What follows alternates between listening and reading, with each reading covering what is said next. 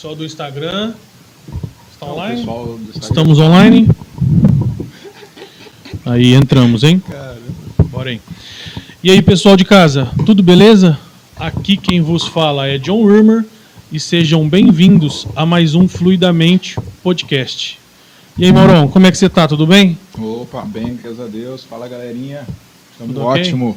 É isso aí. Apresenta o nosso convidado de hoje, E então, Mauro. Hoje estamos aqui com o Júnior, que faz parte do projeto Esperança Londrina, porque o projeto Esperança não é só daqui de Londrina, né, Júnior?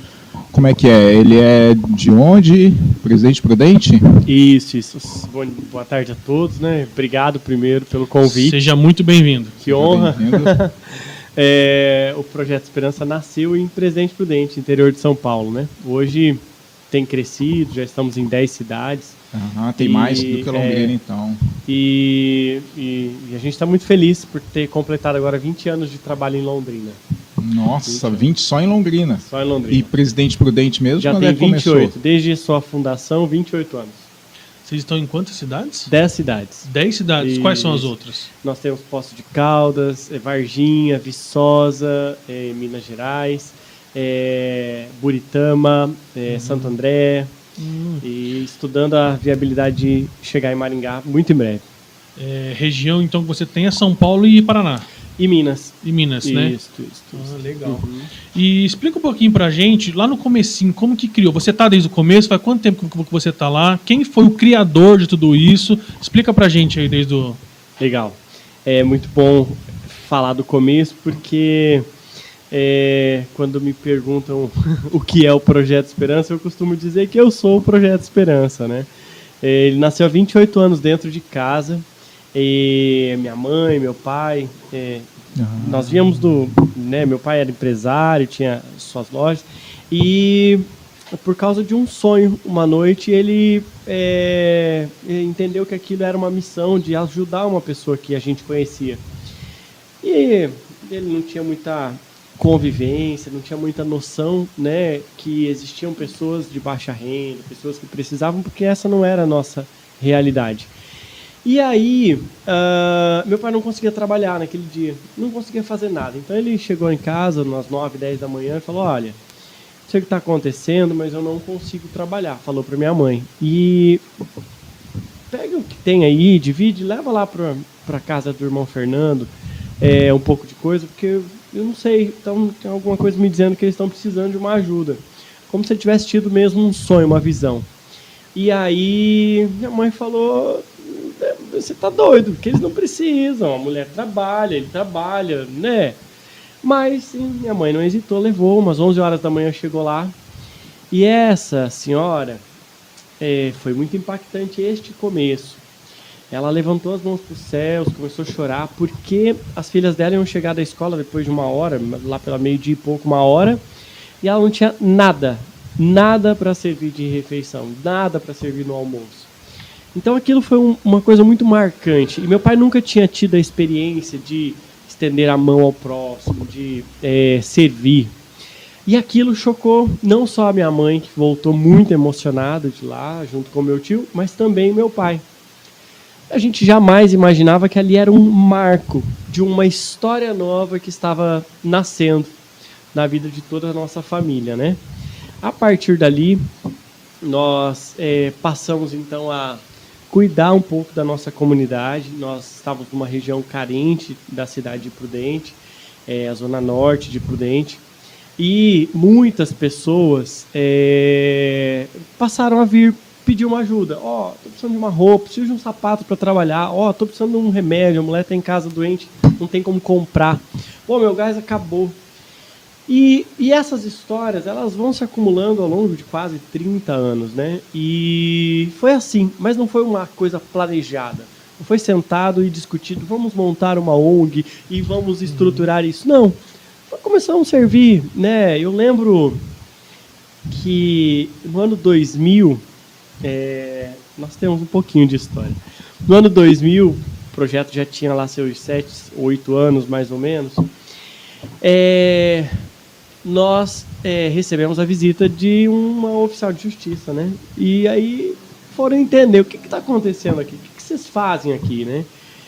E aí meu pai falou: olha, a gente atende pessoas, a gente acolhe pessoas. Naquela época, naquela ocasião, nós tínhamos 30 pessoas morando na nossa casa, que eram ah, crianças, pois é, crianças, mães é, solteiras, é, moradores de rua, pessoas com problema de álcool e droga, várias situações, pessoas doentes.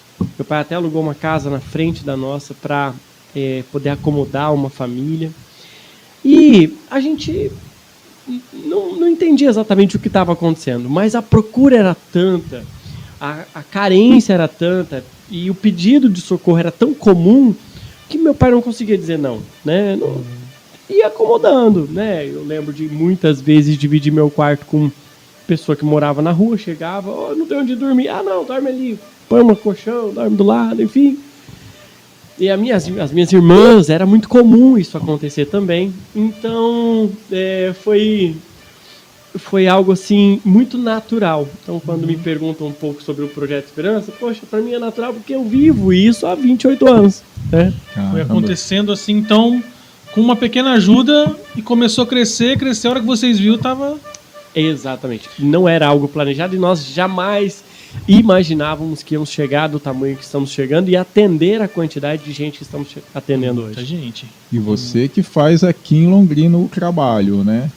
Então, como- Mais espalhado. Isso, é, é muito legal a gente falar disso. É, até começo da pandemia, 20 de março de 2020, é, o meu trabalho era de relações públicas, o meu trabalho era bastidores, o meu trabalho era é, conversar com amigos, parceiros, é, voluntários. Por quê? É conseguir recursos. Exato. Ó, nós estamos precisando de 10 cesta básica aqui. Ia lá, conversava com algumas pessoas, arrecadava e entregava. Ó, nós estamos precisando erguer uma parede, vai precisar de tantos tijolos, cimento. E aí a gente ia lá fazer esse trabalho.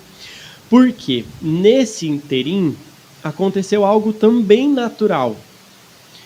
É, no ano 2001, ah, meu pai precisou fazer uma escolha.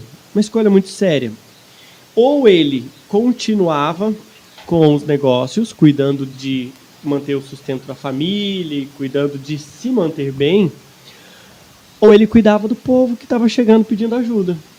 E ele optou por atender, por servir, né? E eu acho que isso foi um gesto de nobreza que me, é, é, assim, no primeiro momento, não é fácil, né? A gente comerciante, tinha dinheiro todo dia, é, né? O padrão era um, com renda a partir do momento em que meu pai fala, olha, eu não tenho mais como fazer um bom trabalho nos negócios e também é, fazer um bom trabalho de assistência a essas pessoas que precisam. Então ali ele fez uma escolha e ele São se as doou escolhas, né? As escolhas da escolhas. vida. Todos os dias fazendo Todos os dias. Exato. E a família toda entendeu? Não foi num primeiro momento, mas minha mãe sempre apoiou muito meu pai, né? E isso foi absurdamente importante, porque a gente sabia que não seriam tempos fáceis, né? Aí, é, nesse momento, em 2001, a gente é, precisava é, fazer algumas escolhas. E meu pai, então, é, vendeu a empresa, construiu onde hoje é a sede do projeto, com o dinheiro da venda. E é, nós recebemos essa visita né, da, da, da promotoria e também da, é, dos órgãos fiscalizadores. E nesse momento, é, nos perguntaram algumas o que, que vocês fazem aqui? O que é o Projeto Esperança? O que, que vocês estão. E aí, lógico, a gente está aqui para servir, nós, nós queremos é, poder é, ser útil, né? Uhum. É, na época, inclusive, eu, eu tenho uma, uma frase que norteia muito a nossa vida aqui no projeto, porque ela foi desse momento, 2000, 2001, ela foi uma frase que gravou nos nossos corações. E essa frase falava assim: ou você vive para servir, ou você não serve para viver. E, gente, isso era muito forte. Porque era muito mais fácil a gente olhar para o nosso umbigo, para as nossas condições, para os nossos desejos, né? para nossa, os nossos sonhos. Mas abrir mão disso para servir, isso era uma coisa impensada, né? E ali, então, é, nós precisamos sentar e estruturar juridicamente o que era o Projeto Esperança, quais ações fazia e qual o público atendia. E aí começou uma nova história, um novo leque. Tem que ter toda uma documentação, é isso? Tem que ter todo um. Tinha que ter um nome legalizado. Tem que ter. For fazer uns projetos grandes assim, tem que fazer tudo isso. Exatamente. E é, a gente até acostumado com as cargas tributárias do comércio, é, a gente imaginava que existiam alguns benefícios é, para a entidade. Mas, por exemplo, a folha de pagamento dos funcionários ela é integral. O mesmo imposto que você paga para ter um professor numa escola, você paga para ter um professor numa entidade. É, um diretor, enfim. E isso é uma das coisas que mais onera hoje o trabalho social no Brasil. E eu converso com líderes de várias instituições. E a folha de pagamento para o atendimento é muito pesada. E existe como melhorar, né? Ah, existe inclusive a ideia, a possibilidade de ser é, jogada a intenção de fazer uma PEC, aonde as entidades possam contratar, o funcionário tenha os mesmos direitos, mas não precisa se recolher tanto imposto, Uhum. que a gente recolhe normalmente, né? Uhum. E, e aí sim, para se ter uma instituição constituída legalmente, ela precisa de CNPJ, Basicamente uma empresa, então. tudo, tudo, exatamente. Nossa, mas de vez eles ajudar para Exatamente, descomplicar, acaba complicando, né? Ajudar quem tá ajudando, né? O mínimo, né? Ah, essa frase seria muito boa se na prática ela acontecesse. Não é ajudar quem tá verdade, ajudando. Mas né? isso assim, você olhando, né, já bom, porque assim não é algo ali que vocês estão fazendo para ganhar dinheiro em cima e ficar milionário. Não, é algo para ajudar todos, né? E aí os caras Eu digo um pouco mais. Na verdade, nós existimos para resolver um problema que o Estado não consegue resolver. Exatamente. Não, já aí é- você falou tudo. O exatamente. Estado já tinha que estar tá fazendo isso. Era verdade, ele quem né? tinha que estar Exatamente. cuidando dos doentes que a gente Uhum. cuida, das famílias que não têm o que comer, das pessoas que, meu Deus, vivem na miséria e não têm a menor projeção de evolução. Não, não consegue enxergar que ela pode evoluir, se desenvolver. É, é- é- a gente tem casos, é, é- é tão grave isso. Estava conversando com uma tia na quinta-feira à noite. É, é, estava conversando com ela e, e comecei a conversar sobre alguns membros da família. E ela me fala sobre uma jovem que faz parte da família, 20 anos, é, não é, terminou recentemente os estudos, isso é um grande feito, mas não tem absurdamente nenhum sonho e não tem nenhuma ambição na vida. Tipo, assim, é uma, é uma família extremamente carente, muito pobre. A gente permanentemente está com alguma ação para beneficiá-los, para ajudá-los, para poder ajudar eles se manterem. Mas a mente, ela é tão é, é travada, a- ou- ou é tão frustrada, a história familiar é tão pesada que essa jovem de 20 anos, recém terminou o terceiro grau, não tem um sonho, não sabe o que quer trabalhar, não sabe o que Nossa. quer fazer. E aí isso nos preocupa, porque se nós, como eh, líderes sociais, nós queremos transformar as nossas comunidades, porque eu tô fora de qualquer coisa que mude alguma comunidade.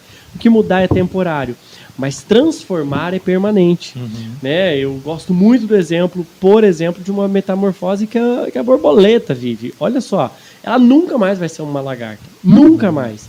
Então, quando a gente chega num lugar, nós queremos transformar aquele lugar. E para transformar, a primeira coisa que a gente precisa é começar pela mente, fazendo essas crianças, esses jovens, esses adolescentes acreditarem que podem também ter uma profissão, que podem ser um médico, que podem ser um advogado, que podem ser um empresário, né? E, e isso é um trabalho que é, é, é um trabalho é pesado, é um trabalho difícil, trabalhar a cultura, mas essa é a nossa nosso maior desafio. Nossa, complicado, hein? É, Mas ó, o pessoal, um você vai falar instantezinho pessoal do aí. Instagram? É, o pessoal, Fala do, o pessoal do Instagram, Instagram. Corre pro YouTube que a gente vai fechar a live aqui e vamos dar sequência no YouTube lá. Obrigadão para quem não seguiu até aqui, a galera do Insta. Valeu, galera. Isso aí. Pode fechar aí, Miguel. Valeu. Então, aí você, ah, vocês receberam a ilustre visita dos, do- do, das, né? Então, e a partir disso vocês tiveram que começar a abrir todo, todo mexer com documentação, tal. E nisso o seu pai ele estava sozinho nessa, assim, estava com vocês, né, a Com a família, ali. né? E como foi essa para ele ter que a, a mexer com esses documentos? Como foi para ele conseguir mais recursos e como que foi a- o crescimento disso assim? Certo. É, Outra uma- coisa, nessa época, quantos anos você tinha? É, 18 anos. Eu tinha acabado de comprar uma Nossa. segunda. Quando meu pai eh, decidiu vender a loja dele, eu tinha acabado de comprar uma segunda loja. Eu tinha acabado de fazer negócio e. e E vendeu e- também. E tava, tava de vento em popa. E Mas aí a gente. você abraçou assim a ideia do seu pai na hora ou você ficou com um pouco a de receio? gente, é, e- isso eu vou, vou detalhar já, Uhum. eu acho que vai ser muito interessante. É, mas essa ideia e essa missão do meu pai, ela, ela, ela, ela é muito forte e ela é muito latente né, nos nossos corações. Então, foi algo que não foi pes- é, pesado, né? Uhum, essa entendi. decisão que ele fez Entendo. ela, ela era importante, ela traria algum grau de dificuldade, mas é, a gente sabia que era para um bem maior, né? Bom, é, e, e- olha que interessante. Eu acho que uma coisa que meu pai me ensinou e eu acho que essa talvez seja uma das maiores coisas que eu acho que aprendi é que a vida ela é a melhor escola que a gente pode ter. E às vezes essa escola cobra alguns ingressos, e alguns ingressos mais em conta, outros um pouquinho mais salgados. Mas tudo tem um preço. E ah, eu comprei essa loja, 18 anos, estava bem, achando que todo o dinheiro que entrava em caixa era meu, que eu podia, né? Meu Deus do céu, viver com aquele padrão da renda do Investir, gastar, diário. curtir. Enfim, nove meses depois eu fali. E foi Nossa. uma das Sério? melhores lições que eu te- tenho na vida. Meu Deus do céu, um negócio de alguns milhares, algumas centenas de milhares de reais. E foi um aprendizado muito legal. E essa transição, essa, esse cuidado né, de, de, de é, sair do mercado tradicional e ir para o mercado é, é, social, ir para trabalhar no social, ela acontece num- numa, numa curva muito é, lenta para mim. Porque hoje eu ainda tenho negócio, eu ainda trabalho fora, né? Eu ainda tenho minhas fontes de renda. Porque não é, eu não sobrevivo do projeto, não é de lá que vem minha renda. E isso é uma coisa que eu acho que é absurdamente importante, porque porque nós é, temos um- uns desafios diários ainda para manter. E respondendo a primeira, uma das primeiras perguntas que você me fez, como foi essa criação da instituição, quem se achegou É. e como é, cresceu, como gerou renda, o que, que é importante falar? É, tanto quanto no mercado secular, nos, nos negócios tradicionais, nós temos pessoas com boas intenções e pessoas com não tão boas intenções. E também no terceiro setor existe isso, o que é muito preocupante. Inclusive, quando chegamos a Londrina há 20 anos atrás, uma das recepções nossas é, foi assim: nossa, vocês são mais um, vamos ver até quando vão ficar. Né? Como se a gente fosse um daqueles picareta que estivesse vindo para tirar algum proveito da comunidade Sim, exatamente. E depois tem, ir embora. tem bastante. O pessoal realmente fica. Esse dia mesmo eu estava conversando com um amigo meu, né?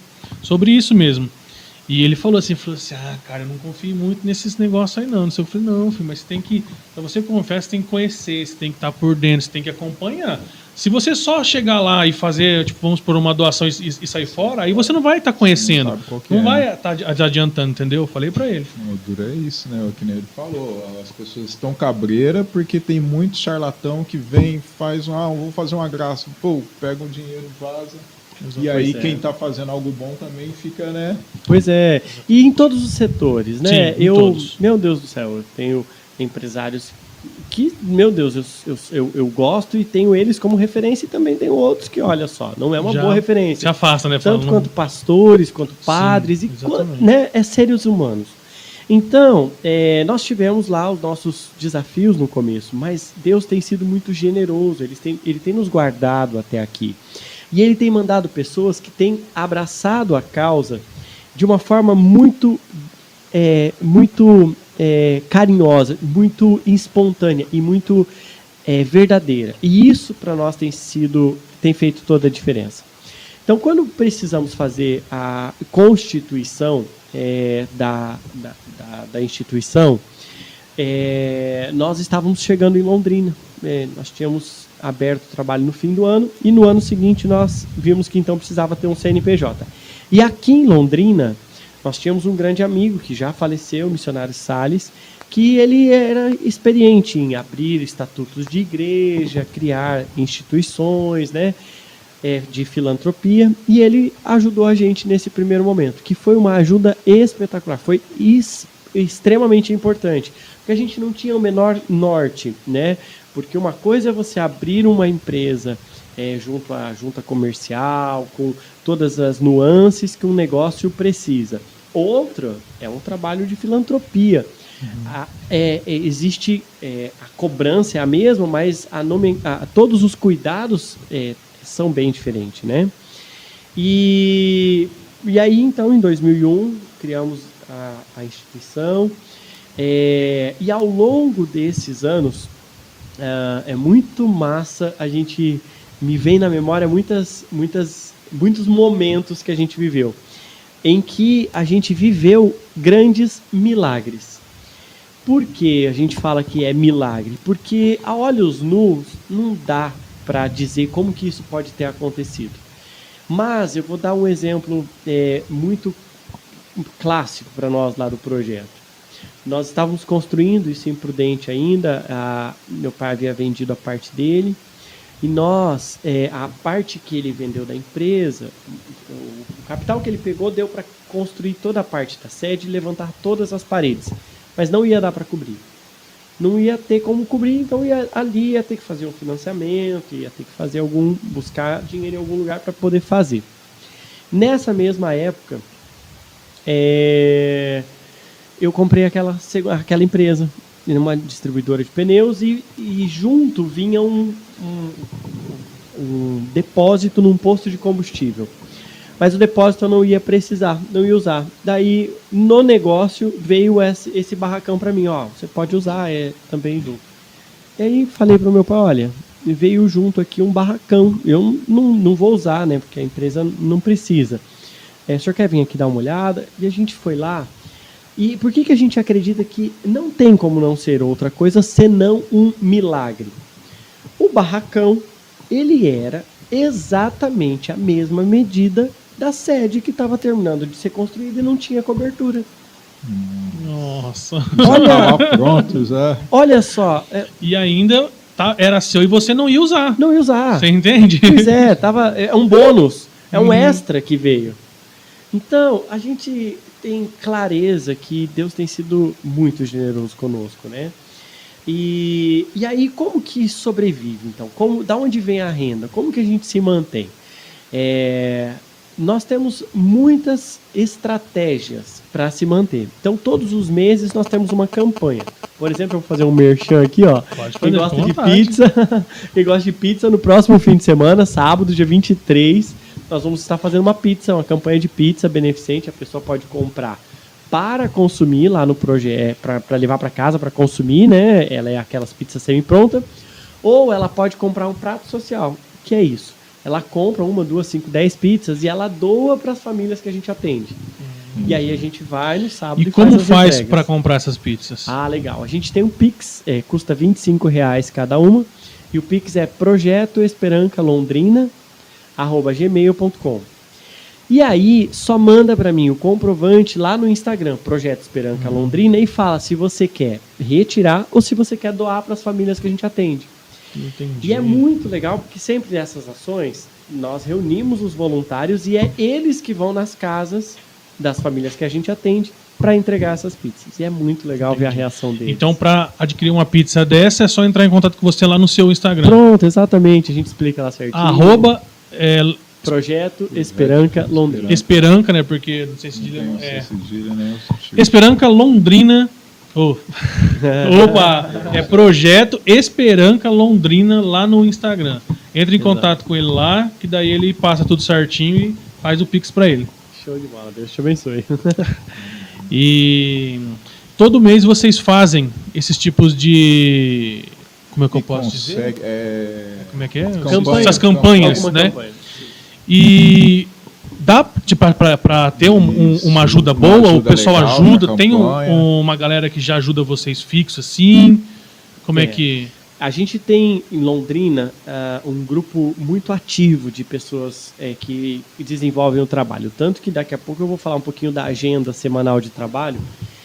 E, e- e graças a essas pessoas que abraçaram a missão, entenderam a causa, eh, o trabalho tem acontecido. Então, eh, o resultado tem chego. E aí, todos os meses, a gente tem essas campanhas eh, fixas já. E sempre, graças a Deus, tem um retorno. Seria o tanto quanto a gente gostaria? Por enquanto, não. Mas nós ainda estamos começando. Por quê? É, o- qual é o principal objetivo de todos os meses ter uma campanha? Em primeiro lugar, porque nosso carro ainda não roda com água. em segundo, a Sanepar, a Copel, a internet precisam receber. A comida, quando falta, o gás, quando falta lá no projeto, tem que comprar. Não tem jeito. Então tem mágica. Precisa de recurso, né? Sim, com certeza. E além disso, nós estamos construindo. Por exemplo, eu disse para vocês que hoje não consigo ficar muito, porque eu tô com gente lá na obra, né? O trabalho está acontecendo. E eu gosto de ficar um pouco em cima, porque eu, eu, eu, eu preciso que o trabalho Você gosta de seja feito bem acompanhar, feito. né? Tudo É. para ser bem feito. É, e, e, e- a gente. é, é, eu, eu acho que algumas coisas eu, gostaria, eu gosto de estar presente, porque eu Tá quero, ó, não, faz assim, vamos assim. E na é época lá que seu pai ele começou, aí vocês foram lá pro, pro, barra- pro seu barracão lá, né? Onde era passeio de pneus e acabou virando o projeto lá. E depois daí, como é que ele foi se desenvolvendo? É, aí, olha só, é, até hoje, e isso é muito importante a gente falar, o projeto não conta com ajuda nem governamental, nem municipal, nem estadual, nem federal. Só com o suor de vocês mesmo. só com estratégias. e estratégias que Deus tem nos dado ao longo dos anos. Uma delas é assim: nós temos um quinto pilar, eu vou adiantar então falando dos pilares, começar do quinto para baixo. O nosso quinto pilar é um trabalho de empreendedorismo. O que acontece? Nas nossas comunidades onde o projeto Esperança está, nós temos um índice muito alto de miséria e pobreza. E o que é miséria do ponto de vista da ONU? É quando uma família tem renda per capita menor de 100 dólares. Fácil calcular hoje, 500 reais.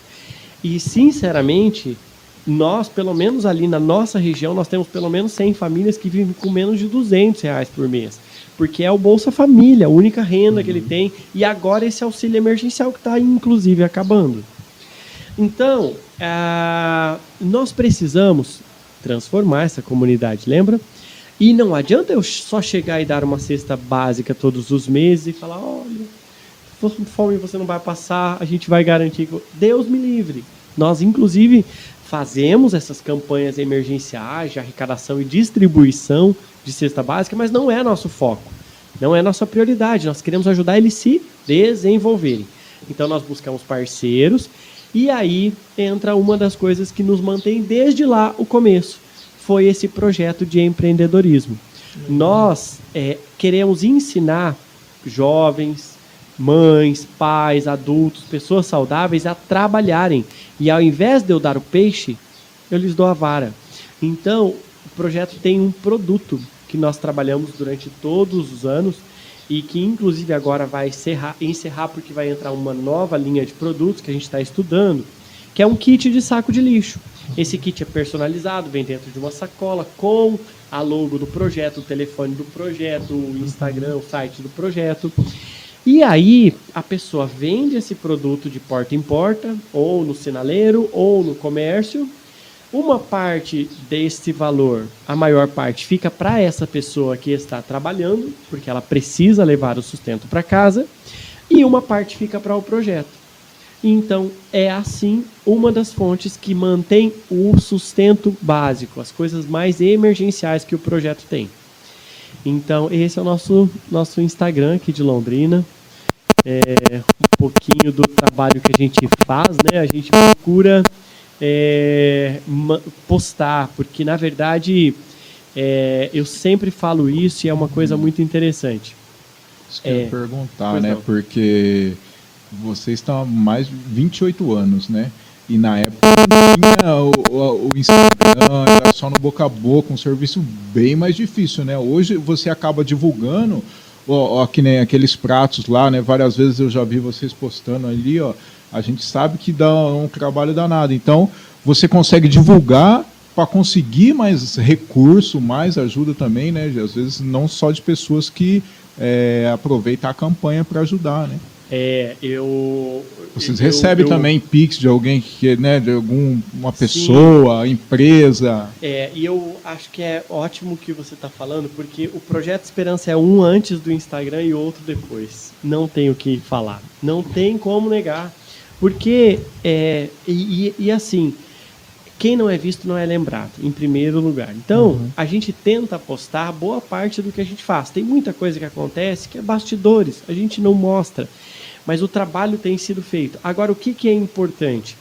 É, algumas pessoas me questionam, nossa, mas por que tanta exposição? Por que mostrar o rosto? Por que conversar? Por que... E, eu, e a minha única pergunta é a seguinte: não quero expor ninguém, todo mundo que a gente grava, a gente pergunta se pode, tudo bem. E são aceita. pessoas que, meu, são tão gratos pelo pouco que a gente faz por eles que, né, ótimo, vamos fazer uma foto, vamos fazer um vídeo. Mas o que é importante ressaltar? Que é, o que aparece aqui nas mídias é uma parte do que o projeto faz. Porque atrás disso tem um batalhão de gente, que aliás eu queria abrir aqui um adendo para agradecê-los. Se não fosse o nosso time de voluntários, nosso time de parceiros que abraçam as causas e fazem o trabalho acontecer, nós não estaríamos chegando onde chegamos. Então, é, aqui tem um pouquinho, algumas campanhas, algumas ações, mas é, eu sempre falo que para você conhecer o Projeto Esperança, não vai ser através de uma foto ou um vídeo, vai ser você participando, né? Você estando lá com a gente. E qualquer um pode estar ajudando, pode participar, ou tem que mandar uma mensagem lá para você? Como é que funciona? Quem quiser ir lá e conhecer o projeto e ajudar e. Tem um lugar físico, onde fica. Perfeito. Olha, é, nós tínhamos é, um, um- uma- um recrutamento em massa quando a gente começou, porque precisava de muita gente, né? Hoje nós temos, graças a Deus, um time legal e nós estamos fazendo, é, agora no começo da semana, a abertura de inscrições para novos voluntários. Daí eles vão ter que entrar, fazer um cadastro, eu preciso saber o nome, profissão, para saber com quem eu estou lidando, né? E qual é a disponibilidade. Essa é uma coisa muito importante, porque às vezes, é, por exemplo, eu tenho estudantes, pessoas que é, estão em Londrina só para estudar e estudam só à noite e tem disponibilidade de dia. E eu estou precisando de gente durante o dia para nos ajudar em algumas ações. E já tem gente que trabalha durante o dia, não pode, mas pode à noite. Então, a gente vai fazer essa triagem, né, para poder é, segmentar. E se você quer ser voluntário, ótimo, manda um DM ali no, no direct do Instagram e aguarde que a gente já já vai postar um link aí é, das inscrições Pra que vão poder ser fazer abertas. o cadastro. Exatamente, Legal. exatamente. Então, você estava comentando tem, tem pessoas que te perguntam né, por que postar, né? Eu vou te falar, cara, eu acho até in- interessante isso, porque tem gente que fala, ah, eu vou fazer o bem, mas eu não preciso ficar postando. Eu já penso o contrário, porque eu acho que você postando, você consegue motivar outras pessoas a fazerem o mesmo. Você entendeu? Mas tem gente que vê isso como. Ah, a pessoa lá tá se achando, ó, só porque tá ajudando os Parecendo. outros e ficar mostrando. Isso eu acho que, tipo, é muito pensamento antigo, né, meu? Não, é, um bom Ainda exemplo, mais com o Instagram hoje em dia. Se você faz a- as coisas de, é, de coração e posta, você acaba incentivando e chamando, né? Outros, igual tem um, um, um amigo meu, ele começou também com um projeto desse, né? Eu fui lá pra ajudar ele e tal. E tipo assim, poucas pessoas foram. Bem poucas pessoas. Igual ele tava falando, na hora que chamava pra beber, muita gente ia, né? Poxa Galerinha. Com certeza. Hoje ele chama pra ir fazer marmita lá, ninguém faz. E já é a segunda vez que ele fez. E muita gente ajudou ele com as doações que ele pediu pelo Instagram. Então, tipo assim, se não fosse o Instagram, ele não teria essas doações. Ele não ia conseguir ficar ligando pessoa por pessoa. Então, o Instagram ajudou muito ele a fazer isso. Tipo, muita gente ajudou mesmo. Muito, muitas pessoas, até pessoas desconhecidas, dando doações, mandando alimentos. Aí a gente pegou, a gente fez lá. A gente já fez duas vezes, né? Eu participei só de uma, da outra eu não estava muito bem, eu não pude ir. Mas é, aí gente- ele, ele começou com esse, com esse projetinho também. E é legal. Porque você hum, acaba conhecendo pessoas que com histórias que você jamais ia imaginar que a pessoa ia estar tá, tá passando, entendeu? E principalmente a fome, né? Pessoal com fome na rua aí à noite, muita gente, muita gente. É, já é uma coisa também que eu ia perguntar. Ali está escrito, né? Auxílio ao moradores de rua, prevenção de álcool e droga. Como é que vocês lidam com a situação, né, cara? Tem É. pessoas assim para ajudar as pessoas? É, eu vou é, é, é, concluir esse raciocínio com relação aos posts, que eu acho que isso mudou muito no nosso negócio. Né? Realmente, é, é, hoje, a gente tem a, a mídia a nosso favor. E se a gente não aproveitar e usá-la para que a gente consiga alcançar um maior número de pessoas, é, a gente está desperdiçando tempo e, e também é, um maior, mais atendimentos, né? Agora, o que, que é interessante? É, algumas pessoas me falam assim, nossa, mas é, parece que vocês postam tanta coisa para se mostrar. E eu falo, é, é sim, é para mostrar. Mas é para mostrar com o intuito, igual você falou, de despertar o interesse, Exatamente. de despertar a curiosidade. Puxa vida, é que legal isso que eles estão fazendo. Eu acho que eu também posso participar. Eu acho que eu também posso fazer alguma coisa. Então tem uma das ações que vira e mexe, eu posto tanto no Instagram do, do projeto quanto no meu pessoal, que é fazer uma ação que todo mundo pode. Todo mundo pode. Você, às vezes, na sua casa, tem uma peça de roupa que não está usando, um sapato que não está usando, ou tem um pacote de bolacha que dá para você doar, que não vai fazer falta na sua mesa. E eu sempre falo isso. Experimente fazer alguma coisa nesse simples gesto. Você não tem noção como vai ficar o seu dia. Coloque no seu carro ali uma bermuda, uma camiseta, um tênis, uma bolacha, alguma coisa que você não que você possa doar. E quando você estiver no semáforo e alguém lhe pedir alguma coisa, dê o que você tem. Dê um pacote de bolacha para quem está com fome, ou uma roupa para quem está com frio. Você não tem noção o quanto isso é simples Exatamente. mas é poderoso. Então, como que eu, é, como que a gente promove isso? É através do Instagram que eu aprendi e é atra- através do Instagram que eu promovo. E aí, é, nós temos esse- esses pilares. Então, eu comecei pelo quinto, falando do projeto de empreendedorismo, e eu vou só concluir ele para não fugir do raciocínio. Quem são as pessoas que o Projeto Esperança cuida no projeto de empreendedorismo? As famílias, né, aquelas pessoas extremamente carentes, as pessoas que estavam em situação de rua, mas que já estão bom, mas não conseguem um emprego tão facilmente, e as pessoas que tinham problema com álcool e droga, fizeram tratamento, estão bem, querem se reintegrar à sociedade, mas não é sempre que uma porta se abre para lhe dar uma oportunidade. Embora vou chegar lá e eu- nós vamos falar sobre um ponto que vocês falaram, das pessoas que a gente acaba encontrando na rua. Que as- é, existe muito preconceito, mas eu acho que é um preconceito que precisa ser quebrado. Porque na rua existem grandes profissionais, existem grandes pais, grandes mães e pessoas que tiveram problemas, tiveram traumas, tiveram algum bloqueio e por algum motivo foram parar na rua. E então, para concluir, esse projeto de empreendedorismo, gente, é para cuidar tanto dessa pessoa que era morador de rua, era dependente de álcool, de droga, e também as famílias carentes, ajudar eles terem renda. Porque este é o maior programa social que a gente pode fazer. A ensinar as pessoas a gerarem renda e não depender mais de ajuda de governo. Não Eles depender mais, né, com a própria perna. não depender mais de cesta básica, não precisar mais da nossa ajuda, né? Pô, logo mais está até ajudando vocês também, né? Isso é a parte mais gostosa que pode haver, não é? Uhum. Imagina. É mesmo. E aí, o nosso quarto pilar, eu estou vindo de baixo para cima, é o projeto conhecido como SOS Catástrofes. Não Foi criado lá em 2009. Em 2009, nós tivemos é, uma enchente muito grande, talvez vocês lembram, ali no Vale do Itajaí.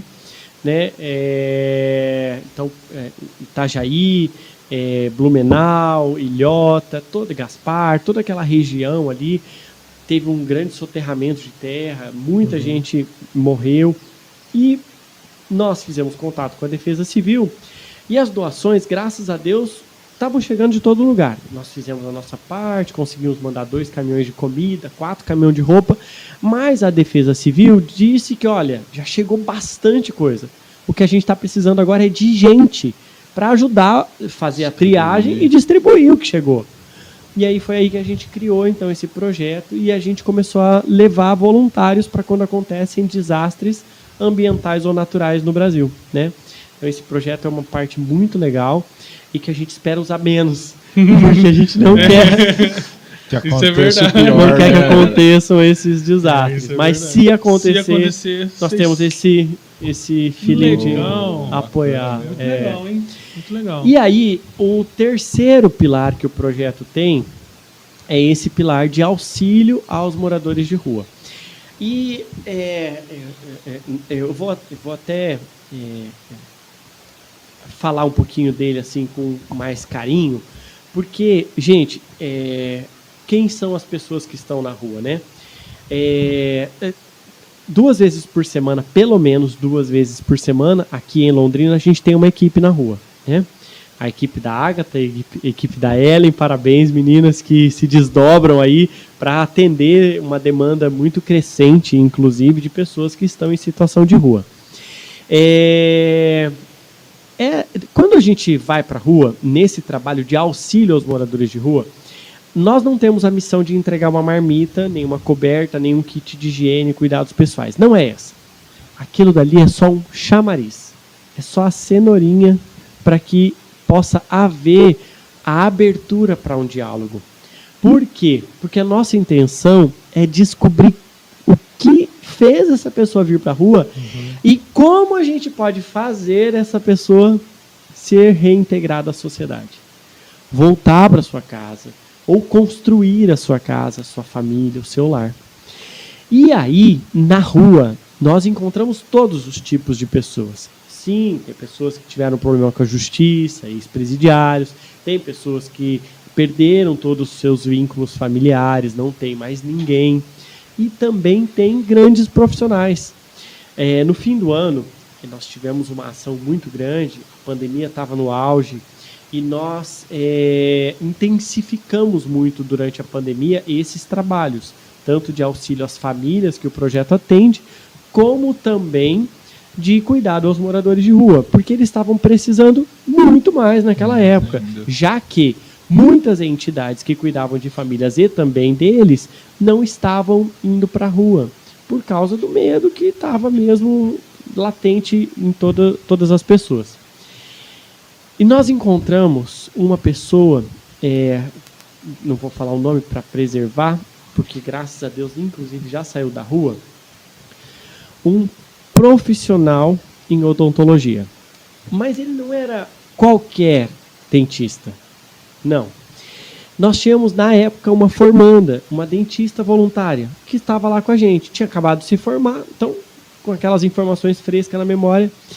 E foi absurdamente extasiante ver a conversa dos dois. E, para minha surpresa, a maior, a maior é, surpresa que eu tive foi de ver o choque que aquela moça dentista que estava conosco ali de voluntária, é, o choque que ela teve ao conhecer alguém que tinha tanto quanto tanto conhecimento quanto ela ou até mais, porque ela estava se especializando em implante e ele falou com minuciosidade sobre cada item, sobre os detalhes, sobre qual procedimento.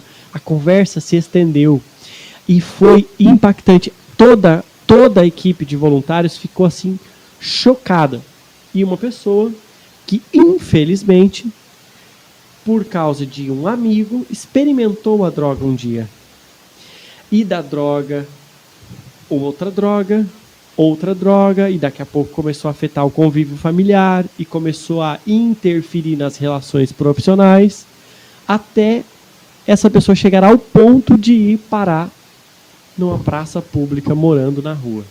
Um dentista profissional. Então, a rua, ela é, é assim, ela tem muitos talentos escondidos. Pessoas brilhantes estão ali, mas que estão precisando de um pouco de carinho, de atenção, de cuidado. E de alguma forma, para aqueles que dão abertura, alguém que ajude eles saírem dali. Então, esse é um pouquinho do auxílio aos moradores de rua que o Projeto Esperança faz, né? É incrível, né? Porque, igual você mesmo disse, um, um dentista, né, que sabe, é muito experiente, vamos dizer assim, Tanto já, né? estudou tanto e foi parar por causa da droga, né? Pois É é. complicado. E tem muita gente nesse estado de, na rua, né? É, usuários de droga tem muito, muito, muito, muito. E infelizmente, uma população crescente. É. Infelizmente. Visível. Uhum, Todo mundo isso é percebe. verdade. né? É, você vê que é, a frustração né, pode estar em cada um de nós, né? Dependendo dos traumas que você sofre aí para cair, né? cara? Sim, sim, com, é, com certeza. Eu acho que isso ajuda bastante, né? A pessoa Isso, entrar é nesse mundo e eu- acabar parando nesses lugares, É o né? que ele falou, você precisa de, de atenção, carinho, de, de pessoas Exatamente. próximas para ajudar também, né? Às vezes as pessoas também, é, tem pessoas que são muito fechadas, né? E acabam a- a encontrando na droga, a, vamos dizer assim, a liberdade que ela quer, né? Acha que tem, carência. que Pois não é. a carência e acaba. Pois é. É, E uma das nuances do nosso trabalho, e é assim um bate-papo que a gente sempre tem com a equipe, é a de não fazer nenhum pré-julgamento. Porque nós somos daquele partido que acredita que enquanto há vida, há esperança.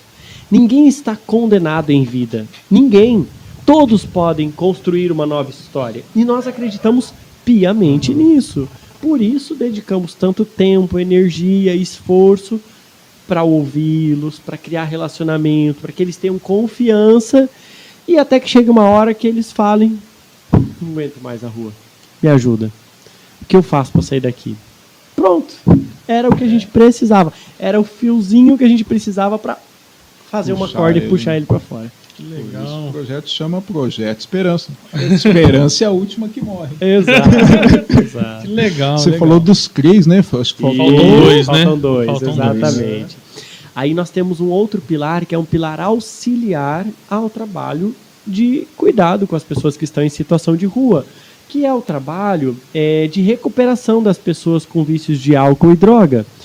Então hoje é, o Projeto Esperança tem um sítio ali na cidade de Pirapozinho, né, ao lado de Presidente Prudente, é, dirigido pelo pastor Carlos, e nós temos ali um trabalho de é, ajudar essas pessoas que têm problema né, é, com álcool e droga e reconhecem esse problema, ajudá-los a se desenvolverem, a entenderem que o vício não é uma brincadeira, é um assunto muito sério, precisa ser tratado com respeito, mas que existe como, existe cura e existe a possibilidade de se libertar.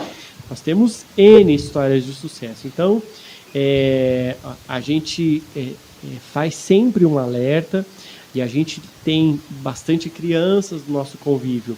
E nós sempre batemos pesado é, com as nossas crianças sobre o não experimente. Não caia na onda do amigo de que o barato vai te deixar feliz, de que vai te deixar uma onda boa, numa vibe boa.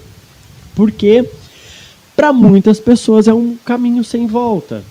E muitos dos, das pessoas que estão ali no sítio se tratando é, para sair do álcool, do- da dependência do álcool e da droga, relatam que exatamente assim começou. Experimentando no colégio, na escola ou numa festa. E muitos não conseguiram parar. É basicamente um padrão, né? É um Todo padrão. mundo que começa, sempre tá começando ali numa festinha, que vai para um amigo, que começa aí e acaba. Então, e você disse agora, é, vocês têm um, um sítio, Isso. é, cada em, em toda a cidade? Não, como é que não. é? Numa- Hoje nós só temos um Presidente em. Presidente Pirapozinho, ao lado de. Presidente Prudente. É. Isso. Então aí lá tem médicos, tem tudo pessoal. Psiquiatra, É, psicólogo, assistente social. legal. Toda uma equipe que precisa ter, né, para poder. então se aqui em Londrina tiver alguém assim, vocês conseguem pôr para lá? Como é que funciona? Ou é só o pessoal de lá? Nós atendemos o Brasil inteiro e uma das cidades que mais envia gente para tratamento é Londrina, exatamente por causa do trabalho que o projeto faz aqui. Essa triagem sempre tem pessoas procurando ajuda, pai, mãe, tio desesperado e a gente faz uma triagem e depende de vaga, né? É. Nós estamos no auge, uma- ainda estamos numa pandemia, então nós não estamos podendo atender 100% da nossa capacidade. E aí depende da vaga, então vai se criando uma fila de espera e a gente vai agilizando isso. Eles vão passar por uma semana até 30 dias lá em Prudente numa triagem e depois vão para o sítio. E esse projeto surgiu com seu pai querendo só dar um prato de comida e uma roupa pra uma pessoa. Olha Hoje só. vocês ajudam. Caramba, é muito grande esse Pois projetão, hein? Pois é. Meu, é 28 anos, 10 cidades. O melhor que eu posso te falar é que a gente só está começando. É, né? Tem muito o que fazer ainda. Nossa, e você é o cabeça de tudo? Vamos dizer É, assim? Hoje, é, é, é, eu acho que é muito legal e eu, eu gosto muito de hierarquia. Quem é o pastor, presidente, fundador do projeto é o meu pai. Né? Então ele é o presidente fundador. Mas hoje, Seu pai hoje tá 100% ainda com o tá projeto. na ativa, exatamente. Prudente Que é assim, ó. É, ele, ele é meus olhos lá porque ele acaba estando presente. Então, Uhum. hoje eu estou na coordenação, na estratégia, mas quem está ali todos os dias é ele, né? Porque eu não consigo estar em dois lugares, às vezes É. tem que ir para outros lugares, Aí né? E mas a gente está na visão estratégica do, do, do- na visão macro do negócio, Uhum, né? Sim. Para poder desenvolver as outras comunidades. Nossa, muito interessante. Eu não sabia que, vamos dizer assim, para vocês, para montar um projeto desse, a pessoa tem que, tem que ter a cabeça de um, de um empresário. Tem que pensar como um, né? Exato. É. Precisa ter Porque é, as estratégias têm que ser muito bem boladas. É, É, né? É, exato. Muito legal, legal, interessante. Exato. E eu Bom, não sabia. Duvido que você também sabia que era desse, Não, desse jeito não, assim. cara. Eu, Eu, nem sabia, sabia que tinha ligação ali de Prudente para Londrina, mas eu achei que era duas. é Quase mesmo 30 10. anos e 10. Que legal, muito interessante. Segundo pilar.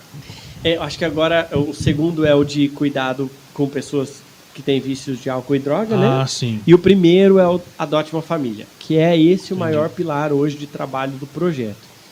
É, esse, é, é, essa estratégia ela foi criada lá em 2005 e ela ainda está em fase de desenvolvimento. É, por quê? Porque é uma grande estratégia. A campanha Adote uma Família, ela foi criada num conceito do seguinte: ah, nós temos as famílias que precisam de apoio, precisam de ajuda, precisam se desenvolver. E nós temos do outro lado empresários, pessoas que podem patrocinar o desenvolvimento de, um de uma família. Nós temos é, pessoas bem-sucedidas, pessoas que têm recurso e pessoas que têm tempo para ajudar no desenvolvimento dessa família. Então, o que, que é a campanha Adote uma Família?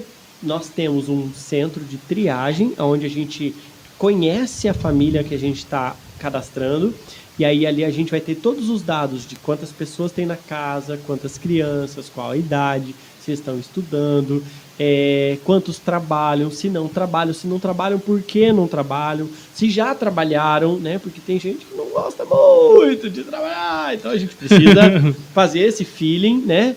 É, e se tem alguém doente, se tem alguém acamado, que precisa de algum me- medicamento especial, de algum cuidado especial. Então a gente tem todos esses dados, a gente vai chegar a um, a uma- a um padrão, a um norte da realidade dessa família. Olha, a família X, ela é de cinco pessoas, ela tem duas crianças, uma pessoa doente, dois adultos, um trabalha, o outro tem que cuidar das crianças e do acamado.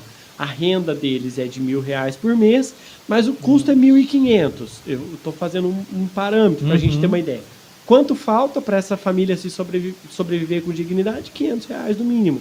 Aí eu vou no empresariado, ó, eu tenho uma família nessa situação que precisa de 500 reais para complementar a renda e em troca vocês vão acompanhar a evolução, porque daí a gente vai procurar saber quem está trabalhando, que profissão é, se pode fazer um curso profissionalizante para se desenvolver e conseguir Que talvez um legal. emprego melhor.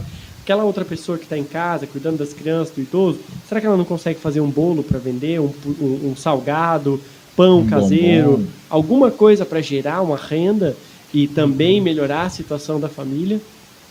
Então, a- é um projeto muito complexo, né? Mas o que eu gosto muito de falar é que a visão maior é uma visão de acolhida da campanha Adote uma Família. mas que o foco principal de todas as ações do Projeto Esperança é nas crianças das nossas comunidades, nas crianças dessas famílias. Porque, gente, imagine você tem aí na sua casa um pé de goiaba. E o pé de goiaba é, não tá bom, o fruto tá ruim. A, a goiaba tá vindo com aquele é, bichinho, né? Uhum. É, que fica ferrugem, né? Uhum. E você vai lá e arranca a goiaba. Você resolveu o problema? Não.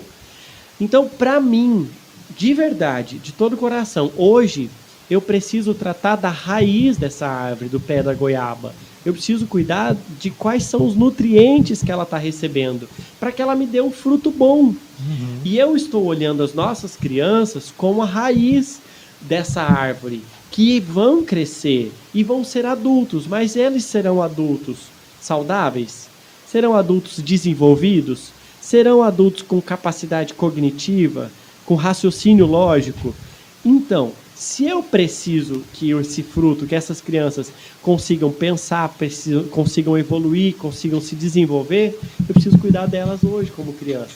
Para que lá na frente, elas adultas, eu tenha um risco muito menor de ter que cuidar dela como dependente químico ou alcoólatra, ou, quiçá, até como uma pessoa que mora na rua, que foi para a rua por falta de oportunidade, por falta de conhecimento, por falta de, se- de se desenvolver.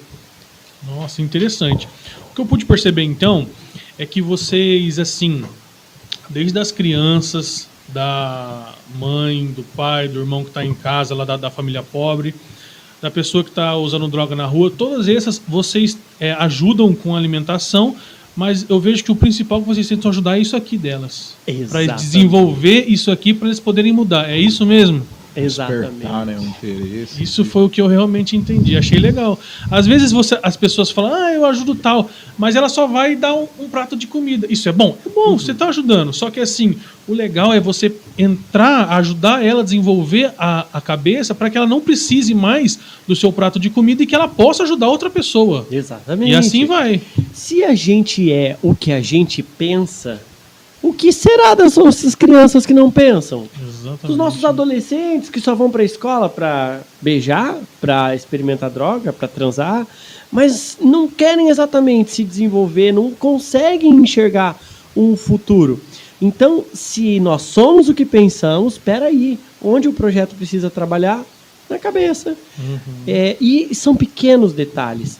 Né? Então, é, por exemplo, é, a gente é, é, tem as recreações né, com as crianças, e aí, quando você dá um desenho para a criança, ela tem a capacidade de expressar ali, através daquele desenho, algumas informações. Informações familiares, informações é, de convívio social, informações de capacidade de raciocínio. E, por exemplo, não há nada contra, mas você pegar uma criança em que pinta tudo de preto, ela está dizendo uma mensagem. Ela tem uma coisa para dizer ali que precisa ser descoberta. Tem alguma mensagem por trás. Então, sabe, são pequenos detalhes que a gente vai, é, ao longo dos anos, aprendendo e tentando de, é, de- com todas as, as formas que a gente tem, de ajudar essas pessoas a se desenvolverem, né? Então, mas isso aí é mais vocês e a igreja que pode ajudar essas pessoas nesse sentido, né? Entrando dentro da casa e formando uma mentalidade, né? Porque como pessoa particular é muito difícil isso, né, cara? Pois é, aí é, é, até fazendo uma, um- uma observação importante, né, já que você me deu a deixa, ah, o Projeto Esperança nasceu de uma igreja evangélica, né, há 28 anos atrás, e a igreja ela continua no mesmo bairro, no mesmo local, mas com a mesma visão de cuidar da comunidade. Hoje o Projeto Esperança está em várias cidades, mas a igreja continua só lá, lá em Prudente, Entendi. naquele bairro. Inclusive, os membros da igreja são famílias que o projeto atende, são pessoas que cuidam. Isso é muito legal. E o que você está dizendo é uma verdade, sabe por quê? Porque imagine alguém do nada chegar no seu portão, bater na porta e falar: Olha, como é que tá seu filho? Como é que, como é que estão as coisas aí? Como é que tá achar armário?" meio estranho, você vai falar assim, uai, o que que tá acontecendo? Quem que é você, né? Não é? Então, quando se tem um trabalho em que você não tá ali esporadicamente. Você tá permanentemente, você conhece as pessoas pelo nome, você almoça com eles. Fora que o seu resultado também, né? O tanto de família que você já ajudou, a pessoa vai falar, não, Pois é. chega mais, ajuda eu É, também, né? Exato, exato. E aí é, gera o que a gente conhece como confiança. Então esse vínculo permite ela chegar e falar, olha, não tô bem, tô precisando de ajuda, ó, aconteceu isso, aconteceu aquilo. E, e- e eu acho que isso tem feito o diferencial, né? E o, e o, e o feeling, né? Então todo tempo, toda conversa, todo momento, a, a gente está ali no projeto, está fazendo, preparando a comida que vai ser entregue na comunidade, está separando roupa que vai ser doada, está fazendo uma entrevista, mas está tentando entender o que tem por trás daquilo. Qual é a mensagem que está sendo passada? Qual é a maior dificuldade? Qual é a maior necessidade dessa família? Né? Então eu acho que é isso. Legal, muito interessante. Gostou, Mauro, do. Desse legal papo? pra caramba. E, tipo, e o Dia das Crianças? Foi sucesso? Como é que foi? Sua Meu alegria? Meu Deus. Eles aguardam ansiosamente, né? Hoje no- eu, eu passei em frente a um ponto de ônibus, uma criança me perguntou: Ô tio, no ano que vem vai ter de novo? Falei, é, o ano que vem! As crianças de novo. É, e, e é muito legal, porque é, a gente sabe que a realidade é que, assim, alguns pais e mães da comunidade conseguiriam, talvez, comprar uma boneca, um carrinho, é, ou algum brinquedo, como a gente propôs esse ano, um brinquedo educativo. Então, a gente conseguiu corda para pular, bambolê, alguma coisa que talvez é, é, dominó, xadrez, para elas pensarem, né? Jogos Também se né? movimentarem. É. E, e a gente sabe que alguns pais ou mães até conseguiriam comprar, mas no consenso geral, na grande maioria, não teria como. E foi maravilhoso, foi muito legal. E a melhor parte do Dia das Crianças foi é, o impacto que os nossos voluntários tiveram. Nós tivemos muita gente nova participando da ação. E eles chegando e, e, e- e dizendo o que viveram, o que conheceram, que aquela realidade eles não conheciam, isso acho que foi muito marcante, né? Porque as pessoas fazem uma alusão de pessoas carentes, de pessoas necessitadas, tá? Mas não é tudo isso também, né? Vai lá na casa deles, bate palma lá. E aí depois a gente conversa. Esse projeto pro Dia das Crianças foi em todas as sedes? É, eu cuidei de Prudente e Londrina, mas as outras unidades também fizeram. Nó- eu fiquei. é, nós conseguimos bater uma meta de alcançar 920 crianças atendidas nesse Dia das Crianças. Você fica então mais imprudente e Londrina. É, seu- eu, seu eu me desdobro aqui. nessas duas. Aí tem outras unidades. pessoas para cuidar das outras, das outras cidades. Isso, isso. Eu fico na gestão estratégica das outras Aham. cidades, porque, por exemplo, algumas ações elas são pontuais em todos os lugares. A campanha Adote uma Família é em todo, em todo lugar que tiver o Projeto Esperança. O auxílio aos moradores de rua e a triagem para encaminhamento de dependentes químicos e alcoólicos em todo lugar, entendeu? Uhum.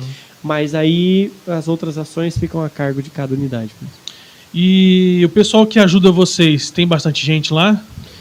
Esse é um desafio, né? É, nós realmente é, é, somos gratos por todos que já chegaram, mas ainda precisamos de mais Precisa gente. de mais gente, né? Nós é, estamos construindo a sede aqui de Londrina e nós temos um orçamento previsto em torno de um milhão de reais para construir aquela unidade, né?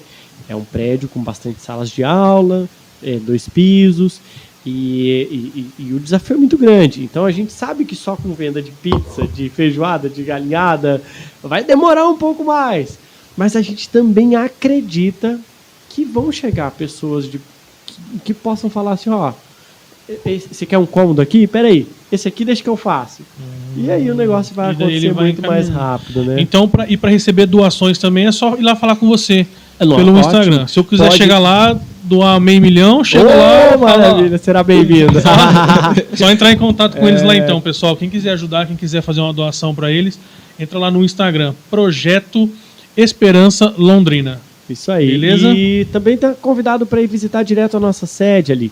Rua da Macieira, 208, no Jardim Monte Cristo, né? Uhum. É, quase que permanentemente a gente tem gente lá. E, e é legal conhecer a comunidade, saber onde a gente está, o que, que a gente tem feito. É, eu acho interessante também você. é, a- Na verdade, a gente montou esse podcast pra- basicamente para isso, para conhecer é, Trabalhos com trabalhos diferentes de outras pessoas, entendeu? Que massa, legal. Igual a gente já trouxe aqui um amigo meu que ele vive do, do grafite. Olha. E ele faz alguns projetos assim com crianças, entendeu? Uhum, É, quando ele vai fazer, vai para pintar os muros, as crianças vão lá, ele dá maior atenção tal. Isso é legal. E é uma coisa muito diferente. Tipo, quem ia imaginar que tem uma galera aqui em Londrina que vive realmente do grafite? Do grafite, Você tá só. entendendo? É, Bacana. Massa. Então a gente montou isso pra gente conversar com pessoas diferentes que não são do no- do nosso mundo, entendeu? Perfeito. E isso também acontece quando você vai conversar com um morador de rua. Uhum. Às vezes muita gente olha ali e tem aquele preconceito, né, de que ah, tudo sujo, morador de rua ali. Mas vai lá, troca uma ideia pra você ver. Você s- vai se surpreender, você pode ter É. Certeza. Do, do que você falou também, outro dia eu tinha uma brusa no carro e o cara, não, cuidar do carro e tal. E tava frio, cara. Eu deixei a brusa com o cara. Eu falei, ô, tem uma brusa aqui, né? E ele pegou, vestiu, obrigado e tal. E eu fui trabalhar. Aí depois eu vi ele andando lá, a brusa nem servia direito nele, cara. Ficou meio curta, mas ele tava vestido a blusa. Eu falei, Felizão. poxa, cara. E quem ficou feliz foi eu, né? Porque eu falei, poxa, mano. E o que, que é uma blusa, né, velho? Se for ver assim, né? Porque a gente, como tem trabalho fixo, a gente já trabalha há muito tempo, então a gente tem condição de comprar outra blusa. Tá, você É, entendeu? a gente não sabe, às vezes, o mínimo que a gente pode fazer, Exatamente. É, que às vezes vai ser uma ajuda grande para aquele parceiro que Exatamente. precisa. Exatamente, exatamente. Tem Imagine, imagine uma pessoa com fome. Porque de, de verdade, de todos os é, as dificuldades que existe, a fome ela é uma das mais cruéis, né? Então, o combate à fome, o projeto ele bate muito em cima disso. E a gente tem um lema de nunca despedir ninguém de mãos vazias, né? A gente tem pessoas que se, se achegam até o projeto para tentar tirar algum proveito, para tentar, né, às vezes ganhou uma cesta básica na igreja vizinha, mas quer vir lá pedir de novo, porque sei lá por que quer ter duas, três cestas em casa. Tem. Mas sempre que possível, a gente faz a triagem, a gente faz a, a entrevista, a gente tem a missão de não despedir ninguém de mão vazia. Imagine que delícia você começar seu dia, 7, 8 horas da manhã, com um pacote de bolacha do lado do seu carro, parar num semáforo, um cara que às vezes não jantou, não comeu nada à noite, porque não foi alcançado, não conseguiu uma marmita. E amanhece morrendo de fome, vai para um semáforo pedir, ó, tô com fome, tem alguma coisa para eu comer, e você distribuir aquela bolacha. Você não tem noção quanto isso vai mudar o seu dia. Então, e por isso que é interessante você não só ir lá e ajudar, mas sim você conhecer a pessoa. Ah, Porque igual você, igual você ac- acabou de dizer, tem pessoas que realmente têm uma fé. Tem. Se eles ganham uma cesta básica aqui, eles vão ali, vendem e usam droga. Então, se você conhece a pessoa e vê que realmente ela está passando uma necessidade que você pode ajudar, já fica mais fácil, né? Que você não vai ser enganado, podemos dizer assim. E que, tipo assim, né, meu, você conhecendo, você consegue ter um contato, né? Consegue aj- ajudar a pessoa do jeito que ela realmente precisa. E você sabe que ela não vai acabar, tipo, vamos dizer, passando a perna, porque realmente tem gente que faz isso, né? Infelizmente, infelizmente. Tem pessoas e pessoas, né? É, exatamente. Maurão, mais alguma pergunta? Tá aí? Não, não sei. É a pergunta do pessoal aí, se tem alguma. Não, pergunta não tem não, mas vamos só agradecer aos nossos aos nossos parceiros aqui que sempre estão com a gente todo final de semana. O Lucas e o Diego, vou mandar um abraço para eles, que os caras não perdem cara, um. Parceiro. Vamos mandar um abraço também para? Morgana e para Rafa KF. Você conhece algum dos dois? Rafa KF. Morgana, sim. Rafa, Rafa. Rafa. A gente tem algumas Rafas lá de voluntária. Então, mandou, a- mandou um joinha aí. Isso aí, galera. Legal, Muito obrigado legal. por participar aí com a gente, Valeu, gente. por estar presente aí. E também, cara, minha mãe fez um, um grande trabalho também no, no voluntariado quando era no orfanato, né? Tinha um orfanato ali no Bandeirante, Uhum. só que era crianças que moravam ali mesmo, os pais às vezes não tinham condição e, e elas ficavam lá, né? E, e minha mãe fazia tipo o serviço de voluntariado porque as pessoas trabalhavam e recebiam, né? E ela para dar folga pro pessoal, ela ia lá e fazia o serviço do final de semana. E eu Olha, ia junto, entendeu? Então, e ela conta aqui, aqui pra gente que até hoje o pessoal vem ver todo mundo aqui. Que é, a Aham, gente o conseguiu pessoal que ela reunir o grupo no WhatsApp. Eles vêm almoçar tal. aqui, vem, vem aqui, o pessoal direto. Olha que Interessante legal, E é pra caramba. legal, Isso já faz, o ó, pessoal recorda. muitos anos, né? Então, ela é- plantou sementes de amizade lá atrás, Sim, né? Ela exatamente. plantou sementes que hoje ela colhe. Porque olha que delícia. É, eita, isso É, me bem emociona, é muito legal. Os irmãos do Moro, né? O Moro fala que são os irmãos dele. Moro, ele cresceu junto lá com o pessoal. junto com a galera, aí o né? pessoal acaba vindo aí, fizeram um grupo no- no WhatsApp, né? É interessante. Bom, galera, vamos então É, finalizar, ele que ele também, tem né? Os tem compromissos compromisso. dele. Mais alguma pergunta aí? Não? Então, pessoal, só vou deixar que vocês sigam a gente lá no Instagram, arroba Fluidamente Podcast, e sigam lá também o arroba Projeto Esperança Londrina, lá no, no Instagram. Quem quiser ajudar, pode ir lá e, e- e conversar com ele lá no. mandar uma mensagem para ele lá. Vamos embora então, Moron? Opa. Tava, tava olhando lá. Ó, quero agradecer a sua presença aqui. Obrigado Muito obrigado por ter tirado um tempo aí para você vir aqui explicar um pouco para a gente de- desse, desse projeto. Saiba que sempre, sempre estaremos aí de portas abertas. O dia que Obrigado. você precisar, pode vir aí. Ou até mesmo para divulgação de alguma campanha, a gente aproveita também o, o nosso Insta para acabar divulgando também. Pensa. É, obrigado, obrigado pela recepção e também obrigado pelo carinho. E quero então aqui lançar um desafio, convidar vocês para um dia ir lá conhecer o projeto, Bora, vamos participar lá. de uma das nossas ações. Nós estamos chegando no maior evento do ano, que é o Natal. É o evento que é, meu Deus do céu, é, é um momento em que todas as comunidades do mundo estão com um sentimento mais aflorado, né, de é, caridade, de amor, de servir, né? E nós sempre trabalhamos muito arduamente. Eu já estou trabalhando um mês e pouco mais ou menos para o Natal, para que a gente consiga garantir que aquelas pessoas que às vezes não têm o que comer durante o ano e que passam um perrengue danado, mas pelo menos neste dia tenha a dignidade de sentar com a sua família numa mesa e poder ceiar e poder ter um momento especial. Então nós trabalhamos muito forte para isso. Estão convidados aí para fazer Com parte certeza. Eu vou, do vamos, projeto. Bora. Vamos, final do ano. E falar para você, o Natal é a única data que eu gosto. Olha aí. Eu não gosto nem do meu aniversário, na verdade. meu aniversário também eu não ligo. Mas o Natal eu gosto de comemorar todo Não é? Nossa, é é, especial. o final do ano é diferente, né? É, é. Somente quando chega dia 20, que é férias. Nossa, aí começa o Natal mesmo. Bom, bom, Muito obrigado por, por ter vindo aí, então. Valeu, pessoal de casa. Valeu, galera. Até a Valeu todo o pessoal aí. Até a próxima. Fiquem com Deus e tchau, tchau. valeu.